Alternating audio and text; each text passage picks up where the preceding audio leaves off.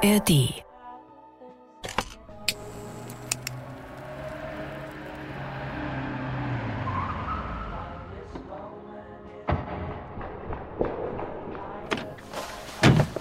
Hast du es? Schau dich um. Der Spider-Man hat wieder zugeschlagen. Bist du bescheuert? Ein Leger, hab ich gesagt. Das ist ein äh, Matisse. Großartig, oder? Ich habe mich richtig in dieses Bild verliebt. Diese Farben. Ich hab's gesehen und musste es einfach haben. Aber dein Auftrag war doch klar. Nun bleib mal ganz ruhig. Schau mal, hier hast du deinen Leger.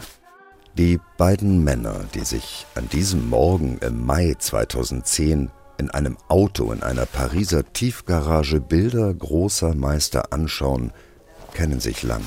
Freunde sind sie nicht. Aber sie haben beide ein gewisses Kunstinteresse. Hier hast du die 40.000. In einem Schuhkarton? Wo bleibt dein Stil? Und 40.000? Das Ding ist 250.000 wert. Die Polizei meldet, dass in der vergangenen Nacht in das Pariser Museum für moderne Kunst im 16. Pariser Arrondissement eingebrochen wurde. Die Täter erbeuteten nach Polizeiangaben fünf Gemälde. Fünf? Über den Wert der Du sollst ein Bild klauen und nimmst fünf mit? Den Picasso hier kriegst du für, sagen wir, 50.000? Kunstraub mal eben durchs Fenster. Wert der gestohlenen Bilder liegt bei 100 Millionen Die Euro. Meisterwerke sind offenbar nicht versichert. Wer ist der mysteriöse Pariser Spider-Man? Kunstverbrechen. Ein True Crime Podcast von NDR Kultur.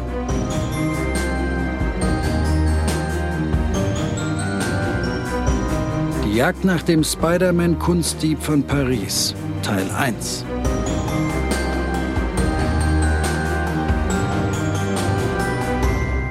Unser heutiger Fall hat irgendwie echt alles. Es wirkt fast, als sei er für unseren Podcast Kunstverbrechen beauftragt worden. Ein Einbruch ohne Waffen, es wird keiner dabei verletzt. Eingebrochen wird in ein Museum, das das Thema funktionierende Sicherheitstechnik ja eher unter der Rubrik verbucht hat. Kann man machen, muss man aber nicht. Aber keine Angst, wir sind nicht auf die dunkle Seite gewechselt und beauftragen jetzt hier Kunstverbrechen.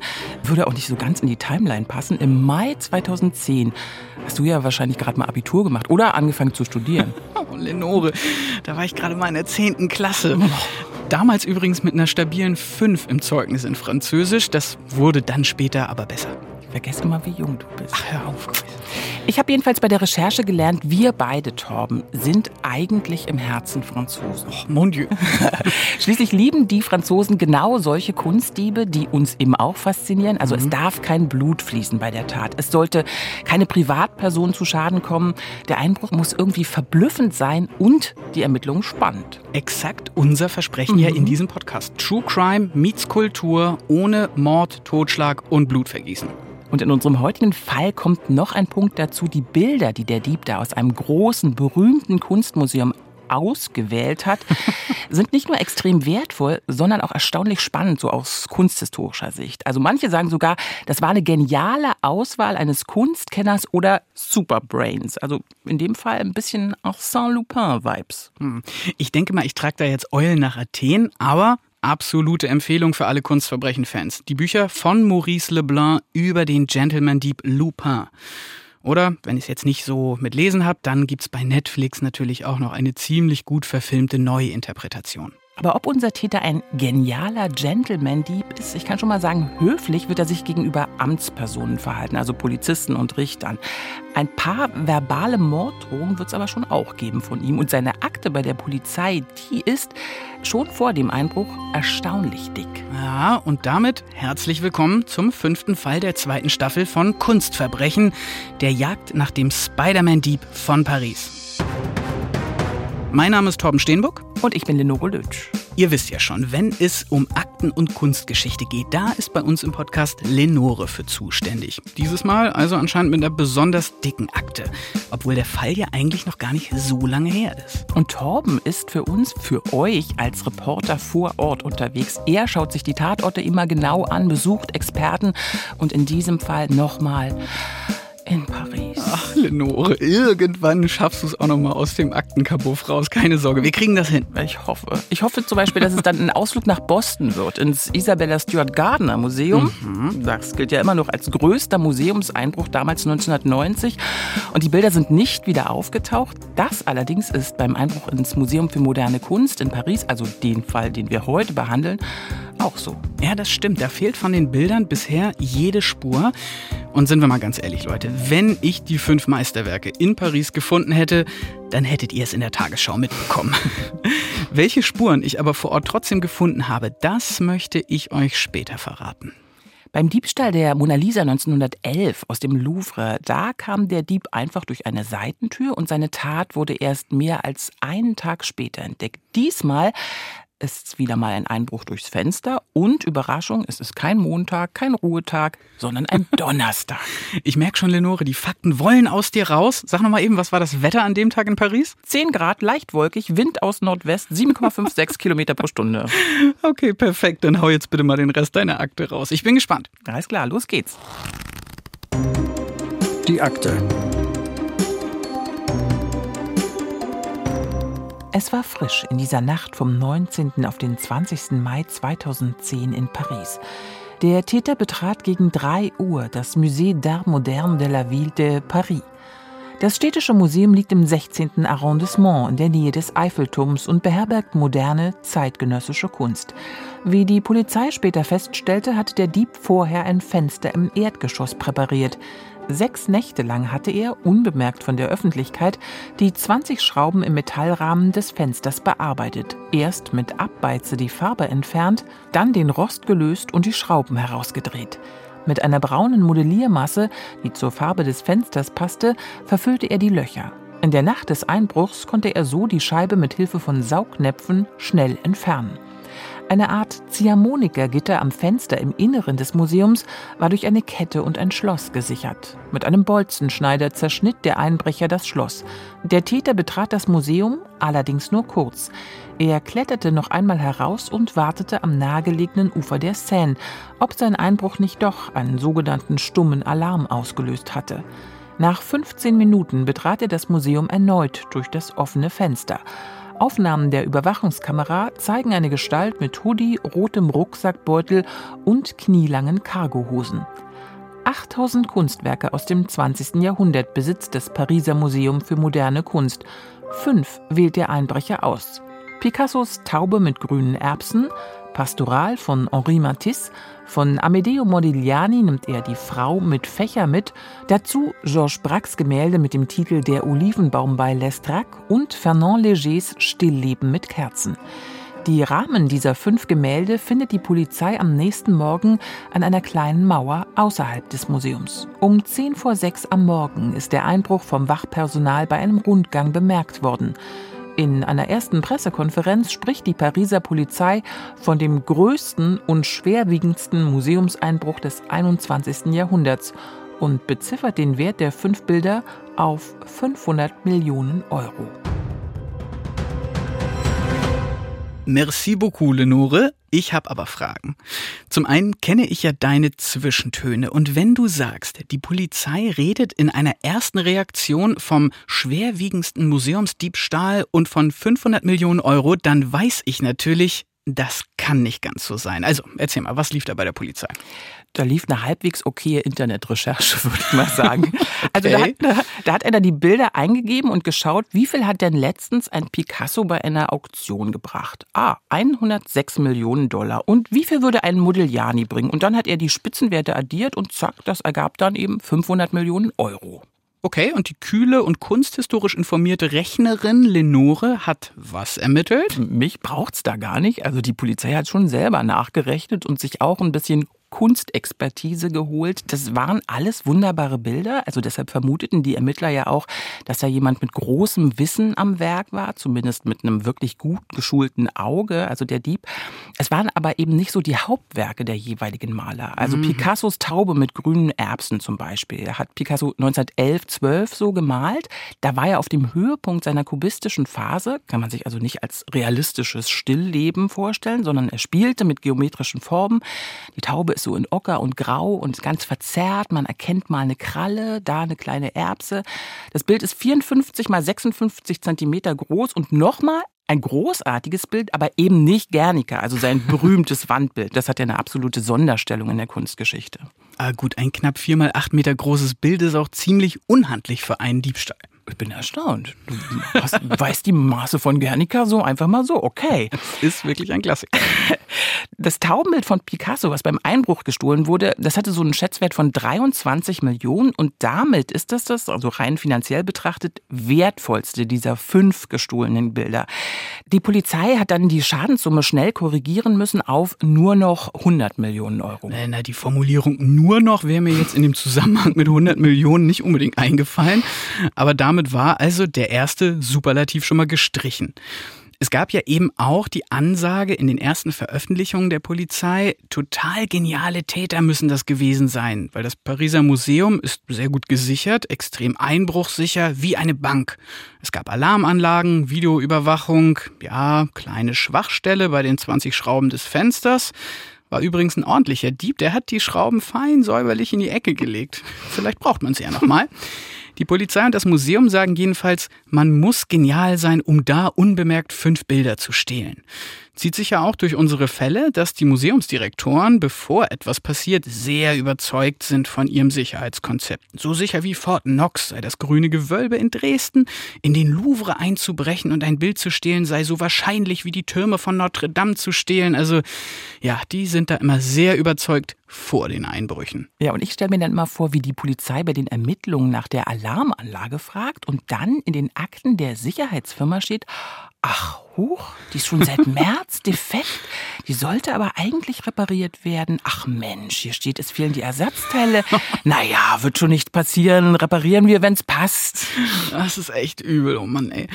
Aber ja, wenn ihr Kunstverbrechen Ultra seid, dann wisst ihr natürlich sofort, was bei so einer Lage der nächste Ermittlungsansatz ist. War es ein Inside-Job? Also hat jemand diese sicherheitsrelevanten Schwachstellen ausgeplaudert und den Einbruch mitgeplant? Die Untersuchungen der Polizei ergeben, drei Wächter hatten in der Nacht Dienst. Die haben nichts mitbekommen, also vom Raus und Rein des Täters und von dessen Spaziergang, muss man ja wirklich sagen, durchs Museum. Denn die Bewegungsmelder funktionierten zwar nicht, es wurde kein Alarm ausgelöst, es gab aber die Videoüberwachung. Hätte vielleicht was zappeln können, so auf einem der Monitore. Da natürlich die Frage, gab es an dem Abend was besonders Gutes im Fernsehen? Oh, jetzt hast du mich. Habe ich nicht nachgeschaut, was da am 20. Ah. Mai 2010 um 3 Uhr im Fernsehen lief. Die Untersuchungen des Personals durch die Polizei ergeben jedenfalls keine Hinweise. Man schließt einen Inside-Job irgendwann aus. Alles klar.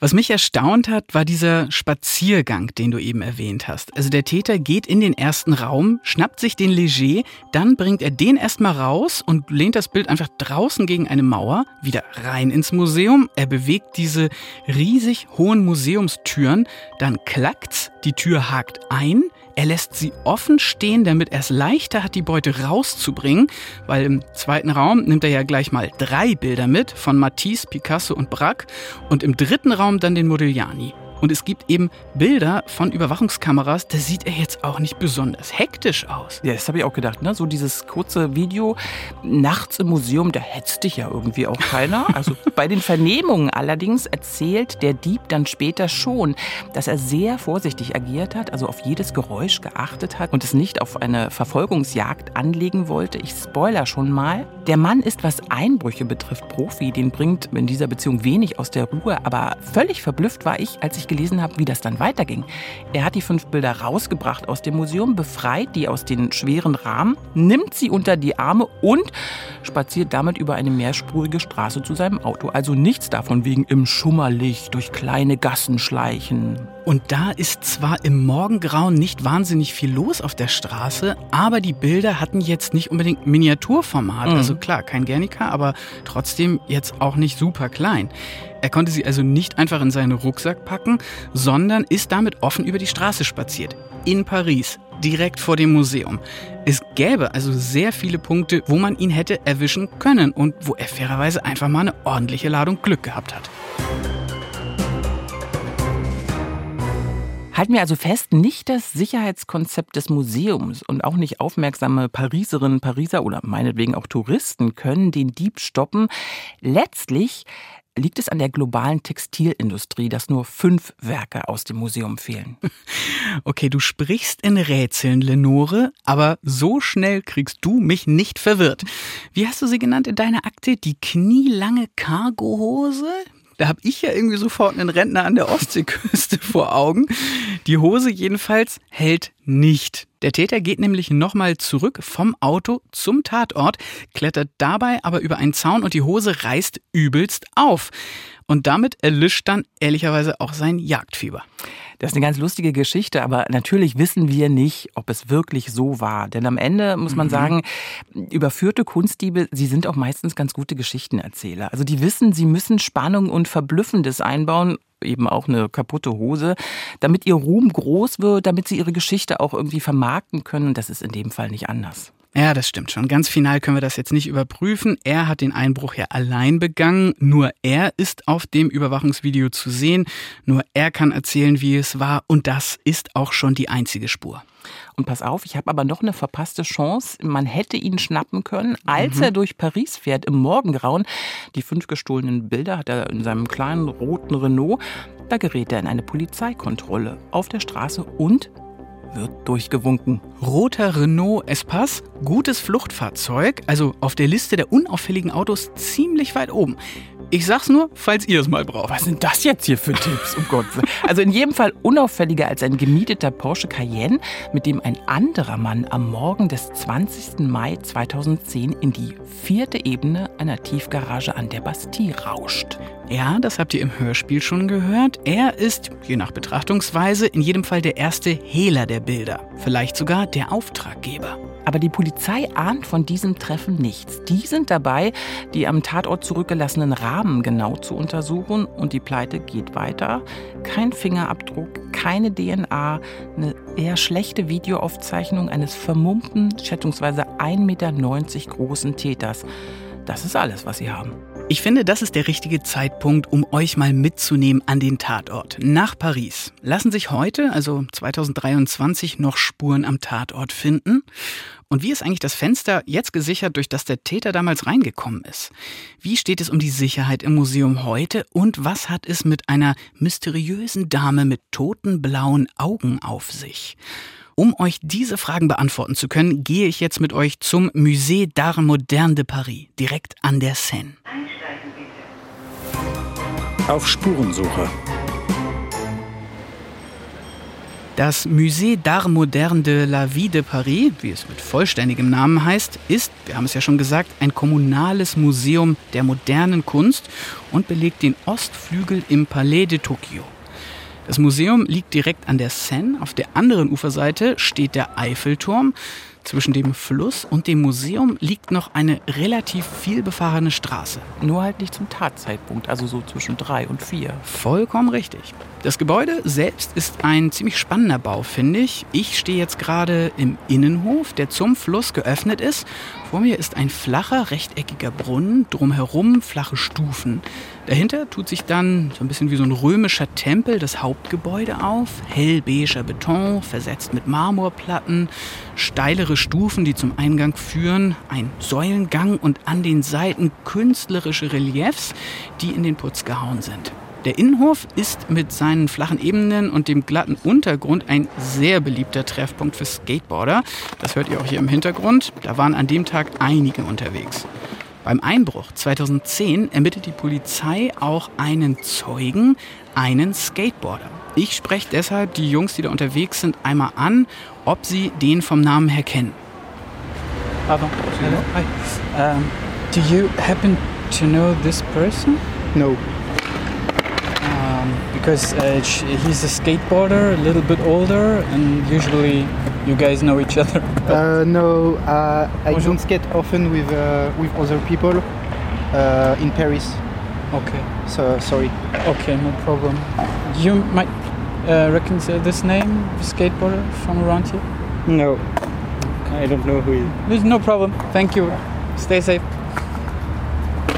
Da ein Bild von dem gehabt oder den Namen ihm gezeigt? Den Namen habe ich Okay. denen gezeigt. Ich hatte jetzt kein Bild. Aber wie ihr gehört habt, Fehlanzeige. Obwohl die Skateboard-Szene relativ gut vernetzt ist, die beiden Jungs kannten ihn nicht.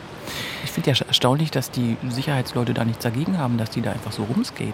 Würde, glaube ich, in Deutschland nicht so easy möglich sein, oder? Ich sag nur Berliner Gemäldegalerie. Da ist auf dem Vorplatz auch immer Ah. einiges los. Aber Bist du auch Skater?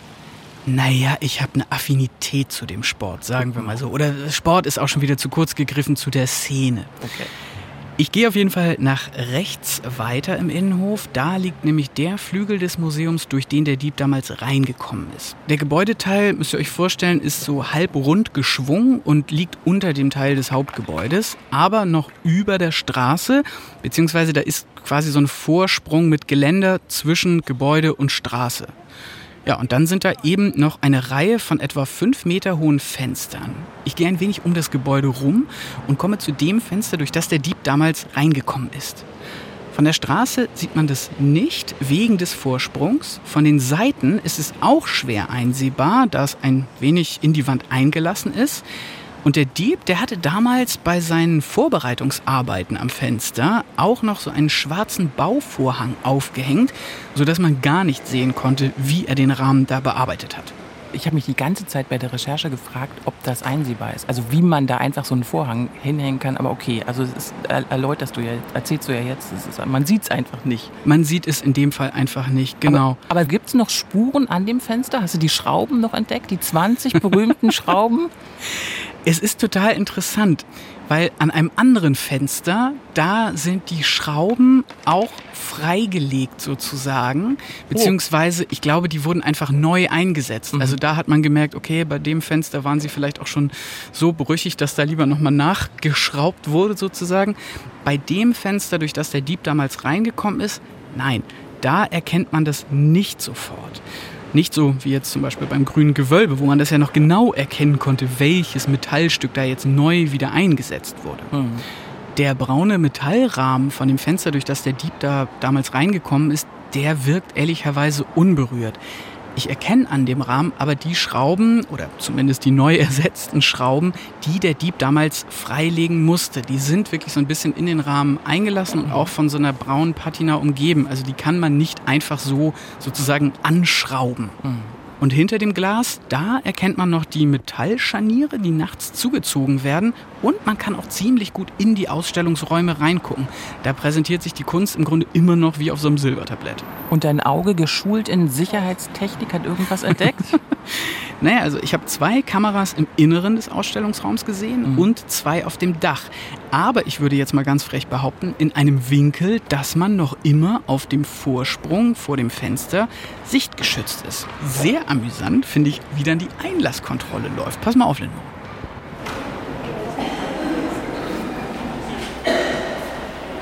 Bonjour. Uh, my name is Torben Stink. Okay. Come from the German Public Radio. I'm, Okay. Uh, miss, I, I talk with Miss uh, Madame Ohanna from your press department. Okay. And uh, yeah, I just wanted to say hi. Okay. Kevin. It's okay. Fine. Yeah. Need to check the back. It's good. Perfect. Eilt dir der Ruf jetzt voraus? Du brauchst nur noch sagen, mein Name ist Torben Steenburg. Zack, stehen dir alle Museumstüren offen oder was? Ist ja verrückt. Ich kann nur sagen, zack, war ich drin. Ohne dass mein Rucksack jetzt nochmal kontrolliert wurde, ohne dass ich durch den Metallscanner musste. Da haben echt ein Presseausweis, der Name von einem aus deren Team und ein nettes Lächeln gereicht. Okay, also noch ein Insider-Tipp für potenzielle Einbrecher. Oh Langsam Gott. müssen wir echt aufpassen hier. Okay. okay, keine Sorge. Nachdem ich jetzt schon etwas verdutzt einfach mit meinem Rucksack und allem drum und dran reinspazieren konnte und ich mich schon mal in Richtung eines ganz bestimmten Gemäldes gemacht habe, ist dann allerdings Folgendes passiert. Bonjour. Dans les collections, il est trop gros. Your bag is too big All to right. go to the permanent collection. You have to let it here. Sure, no problem. And uh, what is that? That is my equipment. Uh, do you have uh, an authoriz- um, uh, authorization Sure. to do that? Yeah, yeah, yeah. Ah, so you can keep your bag. You can keep Okay. your bag, yes. If you have an auto authorization of the museum, Yes. yes. Miss? Miss Ohana. Oana? Maud Maud, okay. Tja, und danach wurde ich ungefähr von jedem der Guards angesprochen, musste den Rucksack immer nochmal neu aufmachen, meinen Mailverkehr mit der Pressekollegin vorzeigen. Also da waren die Sicherheitsvorkehrungen dann doch nicht so lax. Wie groß war denn der Rucksack, sag mal? Naja, das war so der Rucksack, der jetzt hier auch im Studio steht. Also gerade so Handgepäck, würde ich mal sagen. Aber schon, der war prall gefüllt mit halt Equipment, Fotoapparat, Mikrofon, was man halt so braucht auf so einer Reportage. Und dann bist du so durchs Museum den Weg des Täters gegangen? Oder? Genau. Ich habe mich erstmal vor das Fenster gestellt, durch das der Dieb reingekommen ist. Nur, dass ich jetzt halt eben von drinnen nach draußen über den Fluss und auf den Eiffelturm geguckt habe. Und dann bin ich vom Fenster etwa 10 Meter quer durch den Raum gegangen zu einer kleinen Treppe, die zu den angrenzenden Kabinetten führt.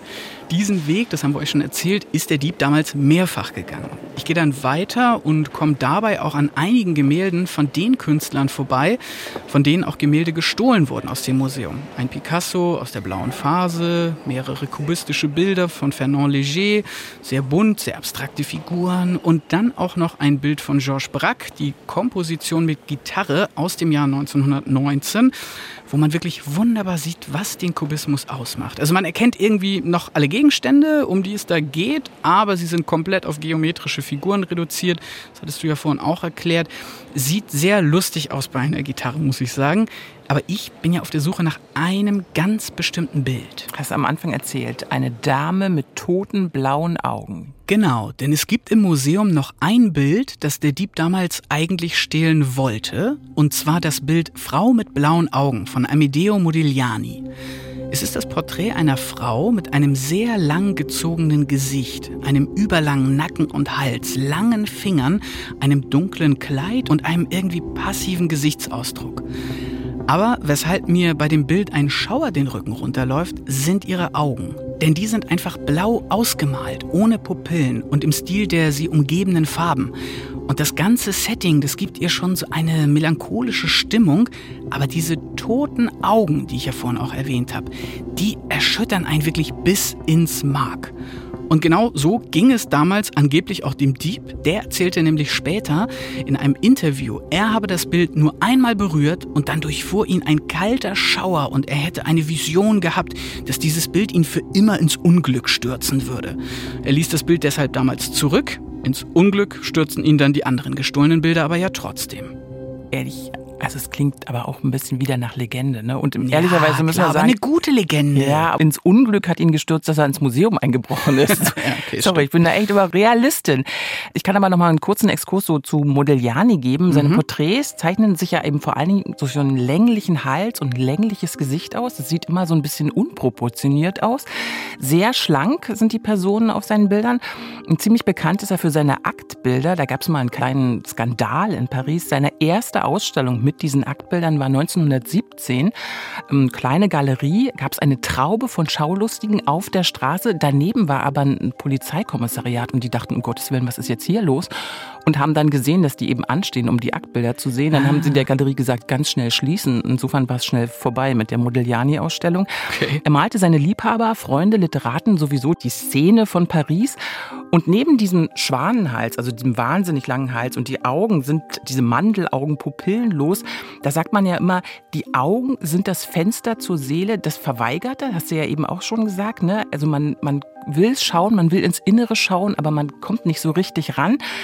Ich finde interessant, der ist übrigens der meistgefälschte Maler des 20. Jahrhunderts. Manche sagen, er hat den Fälschern jetzt auch nicht besonders schwer gemacht, so rein technisch und stilistisch. Ja, okay, gut, aber jetzt wollen wir mal nicht dem Herrn Modigliani die Schuld in die Schuhe schieben dafür, dass seine Bilder häufig gefälscht werden.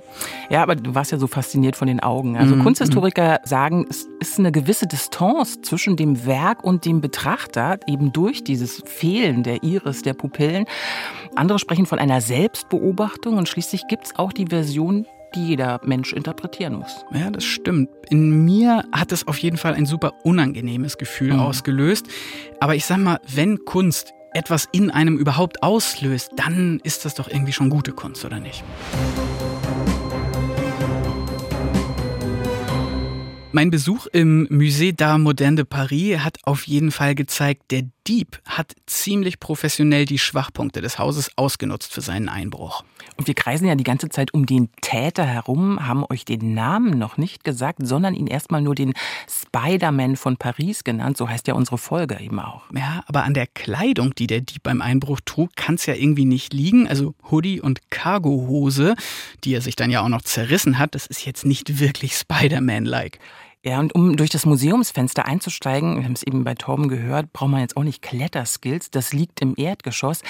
Der Spider-Man, so nennen die Pariser einen Einbrecher, den manche sogar verehren. Und das liegt an Wohnungseinbrüchen. Diese Einbrüche sind waghalsig, halsbrecherisch und er beklaut die gut Situierten. Genau, also berühmt ist er quasi für die Einbrüche, die er davor gemacht hat. Da klettert er über Dächer, springt auf Vorsprünge. Man hätte ihn für einen halten können, der jetzt für die Parcours-Weltmeisterschaft trainiert. Und wenn dann diese gut situierten Bewohner denken, ich habe zwar eine Alarmanlage und hier im zehnten Stock, wer soll denn da schon durchs Fenster klettern und deswegen halt auf zusätzliche Security verzichtet, ja, da tut's dann später bei einigen ganz schön weh, denn für den Pariser Spider-Man scheint da wirklich nichts unmöglich. Übrigens ist er auch häufig eingebrochen, während die Leute schliefen und in der Wohnung waren. Finde ich eine hammergruselige Vorstellung. Furchtbar. Sofort, ich kriege sofort Gänsehaut. Ja.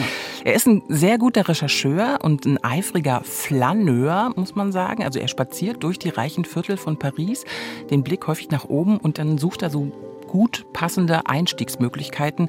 Meist recherchiert er gleich mehrere Wohnungen, muss sich ja irgendwie auch lohnen. Und wenn er dann eingestiegen ist in die Wohnungen, sucht er vor allem nach wertvollem Schmuck. Der ist ziemlich leicht zu verkaufen. Seine Rechnung, ein Einbruch dauert maximal zwei Stunden. Die Phase des Auskundschaftens, jetzt mal nicht mit reingezählt. Wenn er die Beute verkauft hat, reicht es so ja, für ein halbes Jahr an der französischen Riviera. Denn es ist nämlich wieder keine Robin Hood-Story, die wir euch erzählen, also von den Reichen nehmen und den Armen geben. Obwohl der Spider-Man gern erzählt, dass er einige Obdachlose gern und auch reichlich zum Essen eingeladen hat. Es geht schon eigentlich ums eigene kleine Luxusleben. Irgendwann kommt die Kunst dann auch in sein Leben, weil die eben auch einfach so rumhängt in diesen Luxuswohnungen, in die er da einbricht. Zum Beispiel hat er sich ziemlich spektakulär in eine Wohnung eingeschlichen und schleichen heißt in dem Fall mit einer Armbrust, Seilen und Karabinerhaken ist er hochgeklettert in die Wohnung. Die Besitzer, du hast es gesagt, haben geschlafen und als sie aufwachten, fehlten zwei Renoirs, ein Braque, ein Derond, noch andere Kunstwerke im Gesamtwert von mehr als einer Million. Armbrust, ey.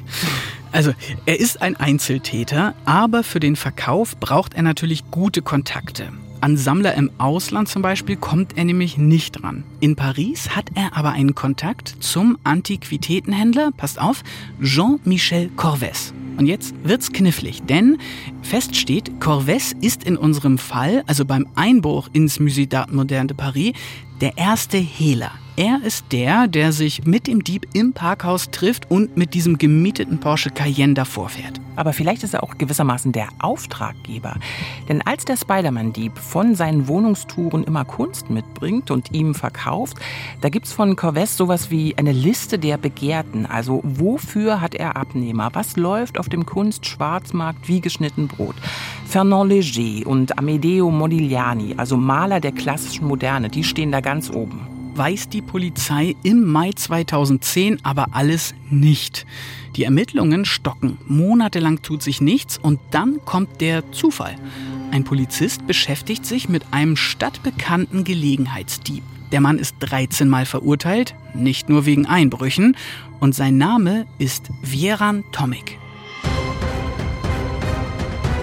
Vieran Tomik ist schon früh ins Verbrechergeschäft eingestiegen. In seinem Vorstrafenregister stehen Drogenhandel, Diebstahl, auch mit Gewaltausübung, schwerer Raub, Morddrohung und illegaler Waffenbesitz. Klingt jetzt ehrlicherweise alles nicht unbedingt nach einem Gentleman-Dieb und einem legitimen Nachfolger von Arsène Lupin. Ja, ist ziemlich weit entfernt davon. Eine Story, die das vielleicht illustriert. Irgendwann ist er ohne Brieftasche in einem Pariser Vorort unterwegs gewesen. Da musste er tanken und hat mit einer Spielzeugpistole die hat er ganz zufällig dabei gehabt, eine Bäckerei überfallen. Oh er hat da 200 Francs erbeutet und dann getankt. Allerdings wurde er ziemlich schnell festgenommen, weil ein Zeuge des Überfalls in der Bäckerei sein Nummernschild aufgeschrieben hatte.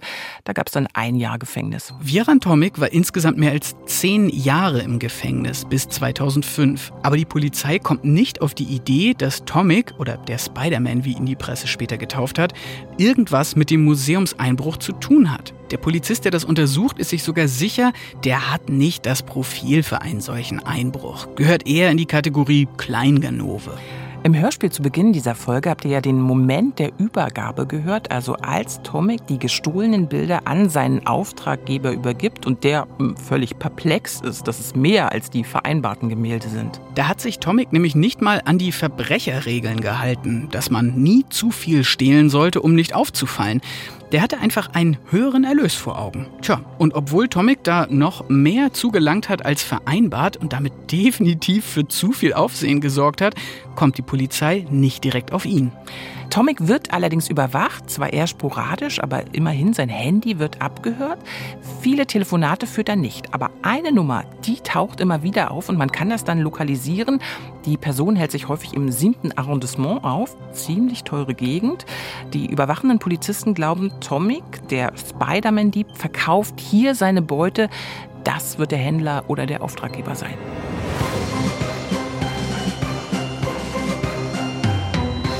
Aber wen nimmt die Polizei nach der Abhöraktion fest? Einen Obdachlosen. Der scheidet als Abnehmer für Kunst und Schmuck aus den Wohnungseinbrüchen zwar schnell aus, aber dieser Guillaume, so heißt der Obdachlose, wird trotzdem ein ziemlich wichtiger Zeuge im Fall. Und dann gibt es ja noch ein Fahndungsplakat in einem Verhörraum des Polizeireviers, das eine ziemlich entscheidende Rolle bei der Aufklärung des Einbruchs spielt. Tja, und dann treibt uns ja immer noch die Frage um, wo sind denn eigentlich die fünf Meisterwerke von Picasso, Leger, Modigliani, Braque und Matisse? Vielleicht ja an einem Ort, an dem Vieran Tomic in seiner Vergangenheit schon häufiger Diebesgut verkauft hat. Einem der vielen Flohmärkte von Paris. Ich war für Kunstverbrechen für euch auf zwei davon unterwegs und habe nach den Bildern gesucht. Und jetzt, Lenore, pass mal auf.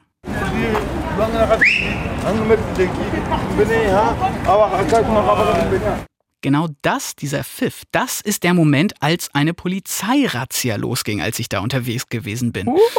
Ich scheine also zumindest an einem halbwegs vielversprechenden Ort gewesen zu sein. Ja, es klingt zwar sehr unwahrscheinlich, dass du da, Torben, zwischen all dem Krempel die seit 13 Jahren in aller Welt gesuchten Kunstwerke findest. Ja, haben wir ja schon gesagt, das hättet ihr in der Tagesschau gehört. Aber wo Flohmärkte sind ziemlich spannend. Ich sag mal ein Stichwort Marché Auvert, das ist ein mittelalterlicher Rechtsbegriff. Ursprünglich stammt er aus England und der besagt, wenn Objekte auf bestimmten Märkten zwischen Sonnenaufgang und Sonnenuntergang verkauft werden, dann wird die Herkunft dieser Objekte nicht in Frage gestellt. Okay. Es hat einen ganz lustigen Hintergrund. Also wenn die Bestohlenen sich nicht mal die Mühe machen, auf dem Markt am Tag zu schauen, ob das Objekt da irgendwie angeboten wird, dann sind sie halt auch nicht besonders fleißig und dann geschieht es ihnen recht, dass sie bestohlen wurden.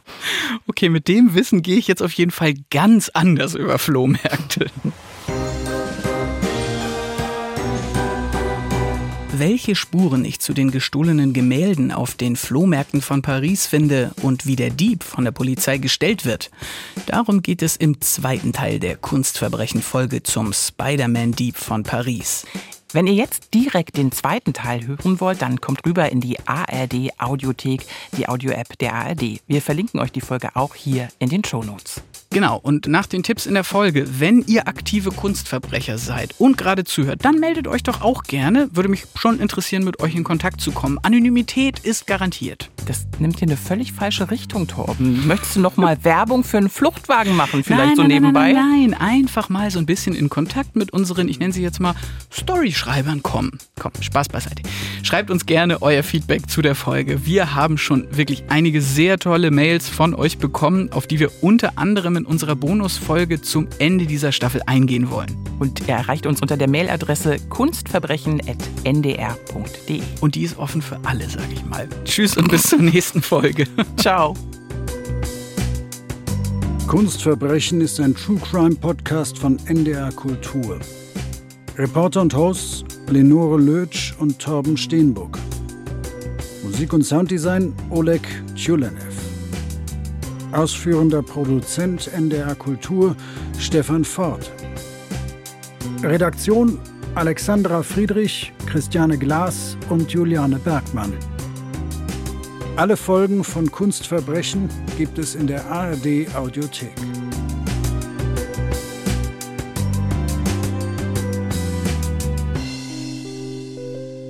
Hey, und hier ist Lenore nochmal mit einer Cross-Promo-Akte.